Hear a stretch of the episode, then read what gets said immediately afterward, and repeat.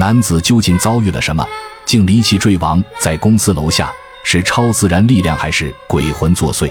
这里面到底发生了什么诡异离奇的事情？欢迎收看《诡案实录之诡异的跳楼》。事情发生在二零一六年三月十二日的早晨。那天，秦头独自一人走在上班的路上。就在这时，秦头突然发现路边围着一群人，这引起了他的注意。直到看见拉起的警戒线和维持秩序的民警，他才明白肯定是发生了刑事案件。秦头与维持秩序的民警打了个招呼，便询问起了案情。原来，旁边办公楼里一家公司的经理不知什么原因跳楼自杀了。秦头在民警的指引下，目光转向了旁边的小广场，只见一具男性尸体躺在血泊里，局里的法医正做着初步检查。显然，死者已经完全失去了生命体征。按照往常的流程，如果是一般的自杀案，民警便会通知家属，然后按非正常死亡且无刑事责任去处理。可当秦头仔细观察了跳楼现场，却发现了问题。原来，死者躺着的位置离办公楼有着一段距离，这与自杀掉落的距离不符。也就是说，死者是被人推下楼的。就在这时。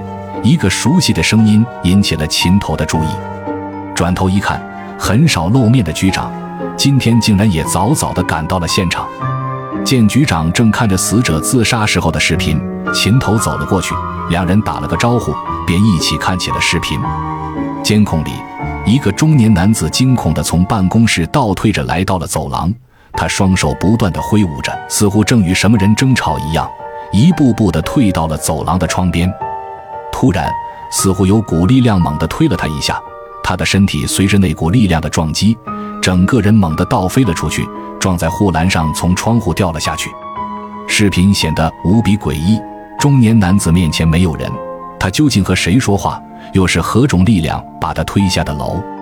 显然，如此诡异的案件，自然落在了秦头和特九组身上。随后，局长向秦头交代了几句。便匆匆地去安排刑警队来交接案件资料。接到任务的秦头不敢怠慢，随即通知了特九组所有成员赶到了这里。秦头吩咐胡不凡和乔飞走访死者的同事，希望从中掌握更多线索，但同时也嘱咐两人千万不要引起不必要的恐慌。胡不凡与乔飞随后便调查了死者部门的两个同事。可死者的两个下属却都说，他们经理是不会自杀的，肯定是被鬼魂害死的。因为就在这段时间，部门的好多同事都见到了鬼。听到他们说有鬼，胡不凡与乔飞皆是一惊，便让两人说说见鬼的细节。随后，段姓职员讲述起了他的见鬼经历。原来，在一个月前，他因为加班直到天黑后才离开公司。可当他走到走廊时，却发现身后一间办公室的门口站着一个黑影。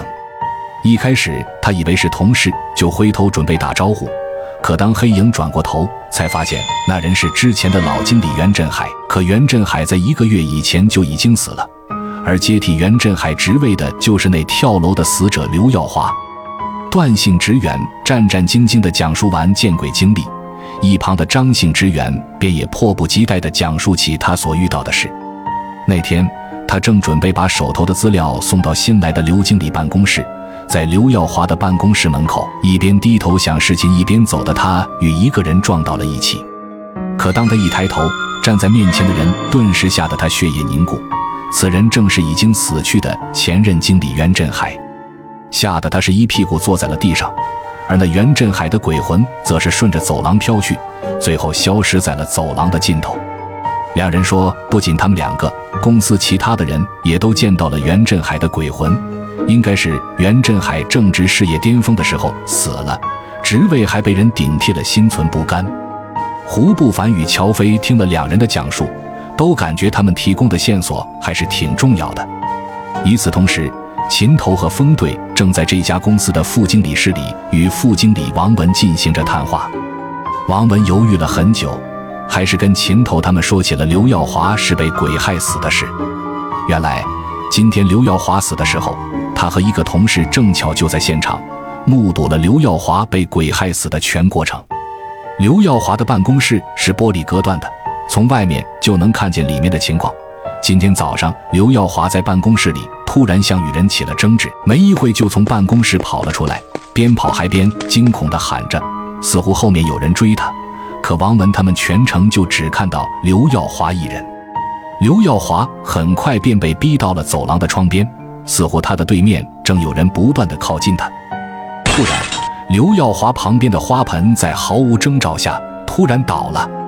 此时，王文和同事趴在旁边，也看见了这诡异的一幕，吓得他们是目瞪口呆。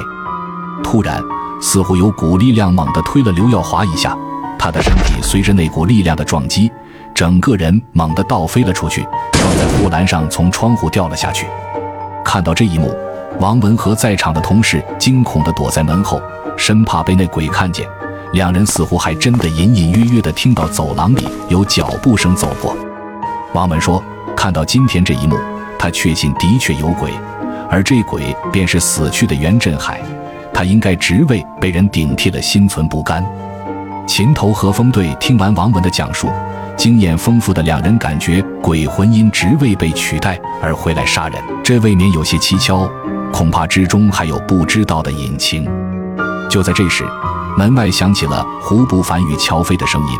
两人迫不及待地把调查结果向秦头两人做了汇报。随后，一行人来到办公楼的监控室，准备调阅一下职员见鬼时间的监控视频。可当几人看了监控，监控画面里的一幕幕再次让几人陷入了震惊。